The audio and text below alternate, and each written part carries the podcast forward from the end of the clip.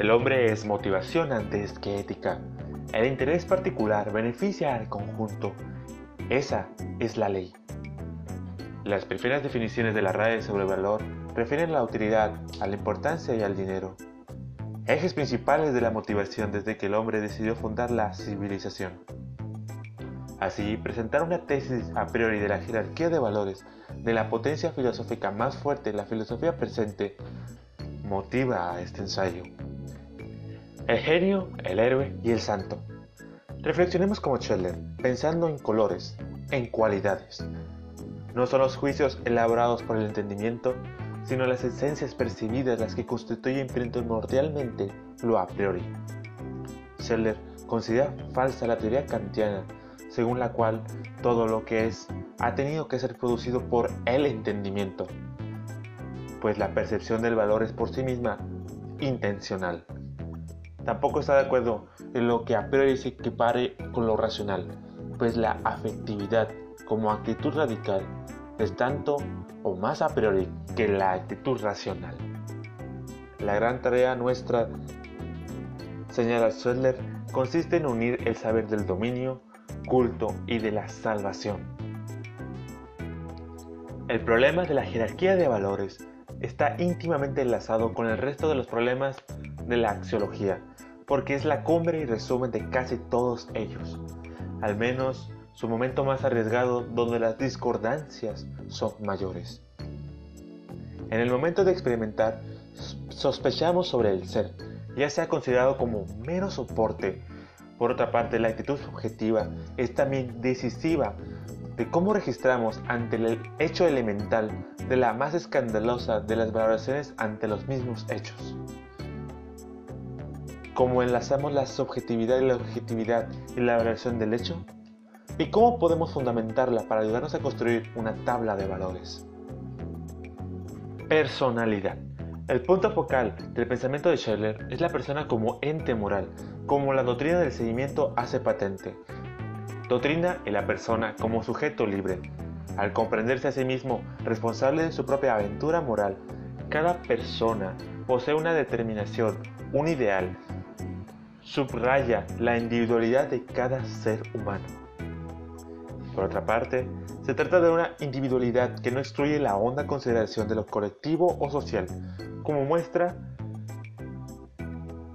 de importancia y de riqueza con que el autor concibe la noción de solidaridad y de persona como colectivo social. Este modelo antropológico se ve reforzado por un teísmo igualmente personal. Las reflexiones en torno a lo divino y a Dios constituyen la base de una auténtica filosofía de la religión, Ahí se constituyen las bases de cuestiones como la esencia de la religión y de la esfera de lo divino, los modos de fundar verdades últimas, el puesto de la religión en la estructura total de la razón humana, las leyes del origen de toda religión auténtica o la estructura y orden de las fuentes de actos religiosos. No es todo claridad en la concepción antropológica de Scheller, la persona esencialmente como amor, y al transformar la tarea ética del propio modo de amar, Scheller sortea esas posturas. La persona exige y se vive únicamente como realizador de actos y de ningún modo se halla tras de estos o sobre ellos. No, ni es tampoco algo que como un punto de reposo estuviera por encima de la realización y el curso de sus actos. Hasta tal punto, la persona es y vive en sus actos, actualidad esencial. Por ese por eso, es de la esencia de la persona no poder tornarse nunca objeto de un acto de reflexión. En ética ofrece la siguiente definición. La persona es la unidad de ser concreta y esencial de actos de la esencia más diversa. El fruto de lo ahora pensado lo constituye en el puesto del hombre en el cosmos. Su preocupación es ya ontológica, Scheller encontraría un unitario ser humano y navegaría en el mapa ontológico. A comienzos del siglo XX, la perplejidad había hecho presa de quienes se preguntaban por el ser humano. Convivían en el medio cultural tres ideas del hombre, sostenidas con igual convicción y sin embargo distintas y hasta incompatibles entre sí. Y la forma superior de la vida es lo que se llama inteligencia práctica, mediante el cual el ser vivo innova soluciones técnicas ante situaciones inéditas, capacidad que se da tanto en el hombre como en los mamíferos superiores. Pero el ser humano posee, además de todos los grados de la vida, un principio del todo distinto, el espíritu, un principio superior e incorrectible a la vida, y aquí la auténtica dualidad humana. Así pues, no es lo físico y lo anímico, ni el cuerpo ni el alma, ni el cerebro y el alma, lo que constituye una antítesis óntica en el hombre y que también subjetivamente es vivida como tal. Es un orden muy superior y mucho más profundo en la antítesis de vida y espíritu, hecho que se pone de manifiesto al constatar que el espíritu es capaz de objetivizar las cosas, es decir, puede desvincularse de su interés vital hacia las cosas de su derredor, pues mirarlas no como cosas para mí, sino en sí, es capaz de idear. Construcción moral. Un criptofascista es un totalitario, escudado tras el lenguaje para ofrecer la imagen más aceptable de sus políticas.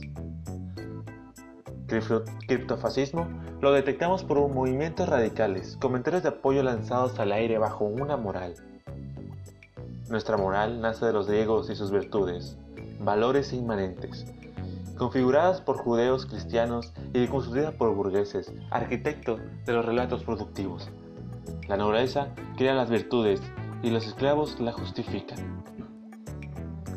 La movilidad social de hoy, gracias a franceses y el pensamiento alemán, permite a la vida transformar con la motivación adecuada de las tres partes implicadas en el mercado, las instituciones, los beneficiados y los benefactores, en grados de la voluntad de poder.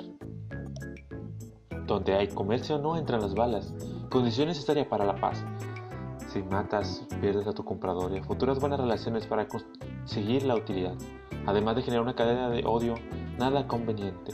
Por tanto, estamos obligados a mantener los derechos humanos por propia conveniencia. Me gusta el placer. El sufrimiento crea la interrogante, el síntoma de un problema. Los grados del placer adoptan los discursos externos y motivan, de ahí nace la personalidad por provocar los tactos de la esencia más diversa. La vida lucha contra la entropía para no congelarse. El hombre actuó frente a la naturaleza y hoy la naturaleza actúa frente al hombre. Ahora él da la lección de moralidad y plantea el devenir de lo real sobre inteligencia práctica. Es decir, los grados de placer intuyen la actuación, la segunda motivación. La química evolutiva y el razonamiento utilitario funcionan como entes concretos. Una máquina, un animal y los futuros superhumanos bajo este criterio sienten placer y empezamos a dejar el antropotecismo. A veces nos abstenemos, otra vez desvelamos a muerte y otra llegamos a un acuerdo con las circunstancias.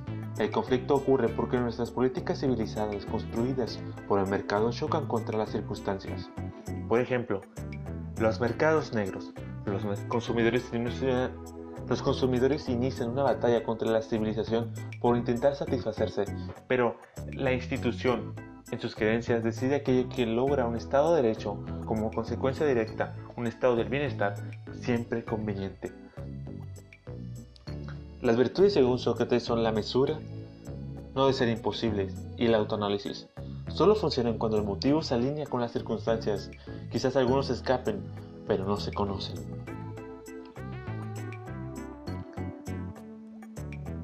Quizás me suscribo al sensocentrismo. La pregunta no es, ¿pueden razonar? Ni pueden andar, sino, ¿pueden sufrir? En el plano moral, el antropoticismo defiende la idea de que los seres humanos son los únicos seres que deben ser objeto de la consideración moral, o que sus intereses deben ser considerados por encima de los intereses de los animales o otras especies. En un futuro donde la inteligencia artificial y los biológicamente superiores humanos, ¿en qué lugar queda el hombre de a pie? ¿Sufriremos igual y por tanto nuestros valores estarán en concordancia? Una jerarquía expresada en términos de la sensación externa, huyendo de la virtuosidad, sino por el bien común. Otro factor Norch. Los humanos usamos heurísticas continuamente. Así podemos dar pequeños empujes para dirigirnos al comportamiento deseado. En Silicon Valley constantemente juegan con esto. Así la jerarquía de valores se configura de acuerdo al juego de estas heurísticas. El fin, siempre presente, aprende, ejecuta y mide. El resultado científico fenomenológico encuentra el ser en el verdadero acto tras los datos y con un pequeño empujón mueves al ser hacia donde tú quieres y si funciona, no lo toques. Es más, reprodúcelo. Una vuelta a las mismas. Las personas deciden el Estado de Derecho. Eso es suficiente para la medida de las decisiones. Así, se deciden los valores más convenientes para el día a día. Aspirar a la motivación ajustada, el amor propio y el beneficio, para la configuración correcta de valores y no al revés. Por eso la motivación frecuentemente no supera la voluntad del amo, del superhombre, del arquitecto. De hecho, la motivación se amolda a la sombra de un solo hombre. Las instituciones son la sombra de un solo hombre. No existe un valor objetivo. En un mapa de significados, las instituciones intentan el desarrollo humano, un ambiente orientado a individuos con vidas prolongadas, saludables y creativas. Entonces, la humanidad, si no mantiene el crecimiento humano, no puede mantener el crecimiento económico. Después de estas ideas kafkianas, volveré al planeta Tierra, donde la motivación antecede al hecho, acto de la jerarquía de valores. Observa las motivaciones de otros y entenderás tu mundo. Controla las motivaciones y lo transformarás.